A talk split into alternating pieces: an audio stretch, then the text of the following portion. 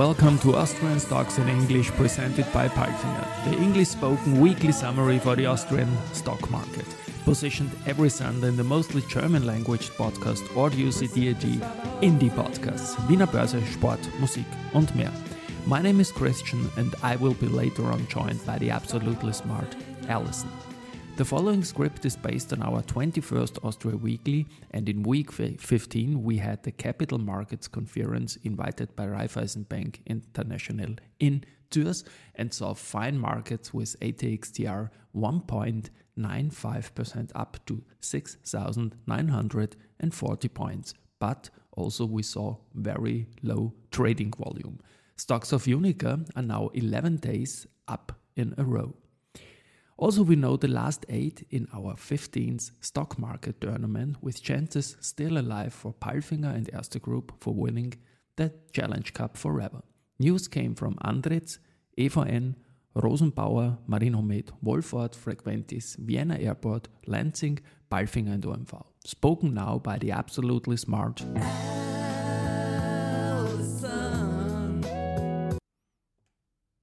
Thank you, Christian, for calling me absolutely smart. And these were the news of week 15. Monday, Andritz, International Technology Group Andritz received an order from Swedish pulp and paper manufacturer Biller to supply a flue gas treatment system for its Gruvön mill. The system will allow the mill to increase the output of its soda recovery boiler while at the same time reducing emissions. The recovered soda is reused in the pulp manufacturing process. Andritz's scope also comprises all auxiliaries for ESP connection as well as mechanical erection, insulation, supervision of construction, and commissioning. Handover is scheduled for the second quarter of 2024. Andritz, weekly performance, minus 0.34%. Tuesday EVN, the chairwoman of the Supervisory Board of Utility Company EVN AG, Bettina Glatz-Kremsner, has informed the company that she is resigning from such a position for personal reasons. Subject to the statutory notice period of at least four weeks, the resignation will take effect from the expiry of an extraordinary general meeting of EVNAG convened to elect a replacement member of the Supervisory Board, but no later than June 30, 2023. EVN, weekly performance, 1.69%. Rosenbauer, Rosenbauer is launching a modern and simple solution for getting stranded electric vehicles back on the road quickly and reliably. It consists of a power generator from the RS14 series and a matching quick charger, which enables mobile charging with an output power of 10.88 kilowatts. This is equivalent to the power of modern wall boxes. After a short power boost, the batteries of the electric vehicle are recharged to the point where the journey can be continued. The simple formula for this is 15 minutes of charging with a power generator from the RS14 series will get an electric car at least 10 kilometers. Rosenbauer, weekly performance, 2.52%. Wednesday Marinomed, science-based biotech company Marinomed Biotech AG, listed on the Vienna Stock Exchange, announced further positive results from its clinical study on the anti-allergic properties of its Carragelose nasal spray. The open-label, crossover, randomized clinical trial conducted at the Vienna Challenge Chamber showed that the nasal spray can significantly decrease the symptoms of allergic rhinitis, hay fever, in patients challenged with their respective allergen. These results show that Carragelose exerts a barrier function that is not only effective in shielding the nasal mucosa from respiratory viruses, but also from pollen. This is particularly important, as patients suffering from allergic rhinitis are also sensitive to viral respiratory infections as these may worsen the underlying allergic disorder. Marinomed Biotech, weekly performance, 2.77%. Wolford, with sales of 125.5 million euro for the reporting period January to December 2022, Bodywear Group Wolford AG beat the previous year, January to December 2021, by 16.2 million euro, plus 15%. As anticipated in the H1 results, EBIT, operating result before financial and tax expenses did not improve and Wolford AG closed 2022 at minus 28.6 million euro.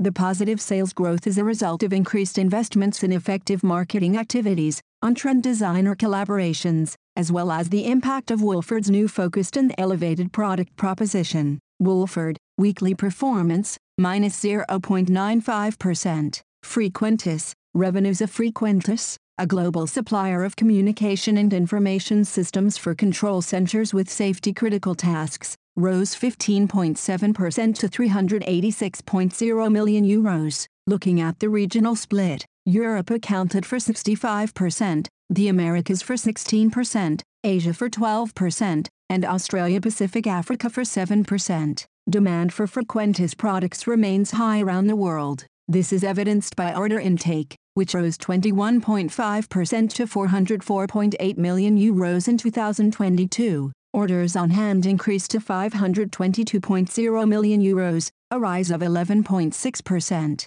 The operating business was still partially held back by the COVID-19 pandemic, which subsided in 2022. The outbreak of war in Ukraine in February 2022 indirectly impacted the Frequentis group through higher inflation, initially for electricity, gas, and fuels. Inflation then filtered through to the cost of goods sourced from suppliers, salary rises, and thus earnings. EBIT was 25.0 million euros and the EBIT margin was 6.5%. The company registered new orders worth more than 400 million euros. Frequentis, weekly performance, minus 0.96%. Thursday Andritz, International Technology Group Andritz entered an ambitious partnership with Pellenc ST and Nouvelle Fibers Textiles to set up the very first industrial scale automatic textile sorting line in France combining automated sorting and recycling technology. The new textile sorting line being built is the first to combine Pellenc ST's automated sorting technologies with Andritz's recycling technologies.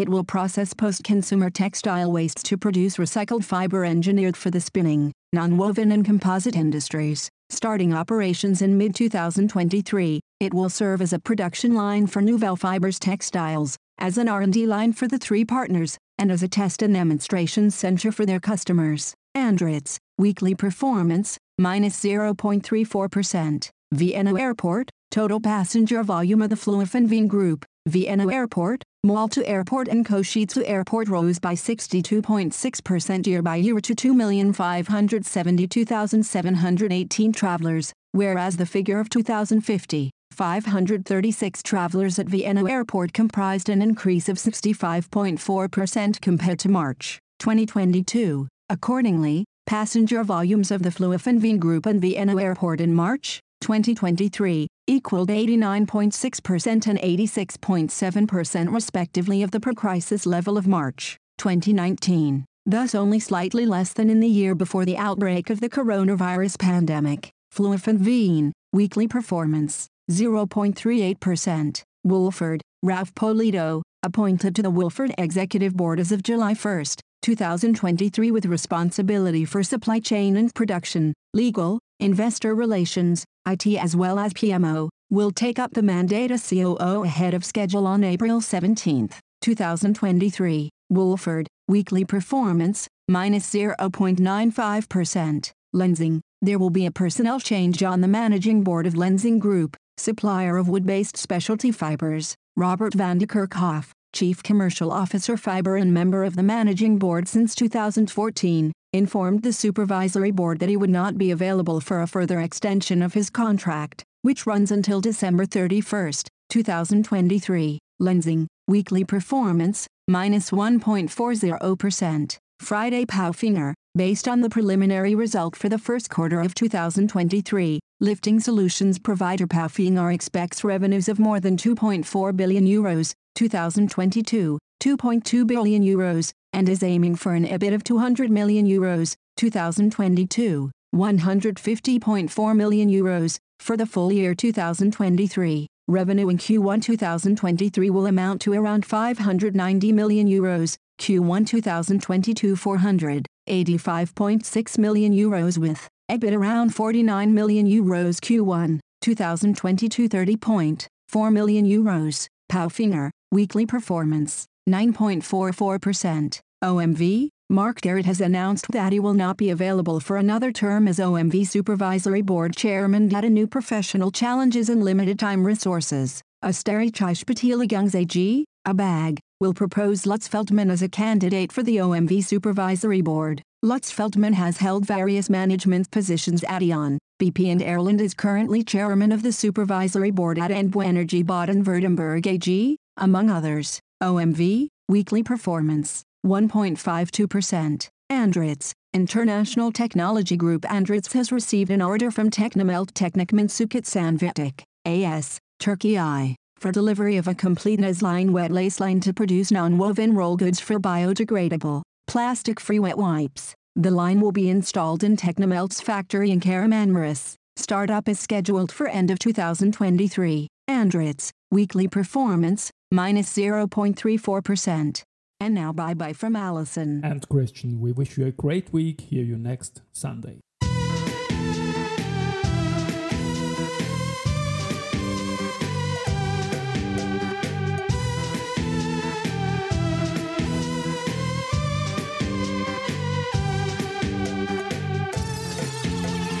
Austrian stars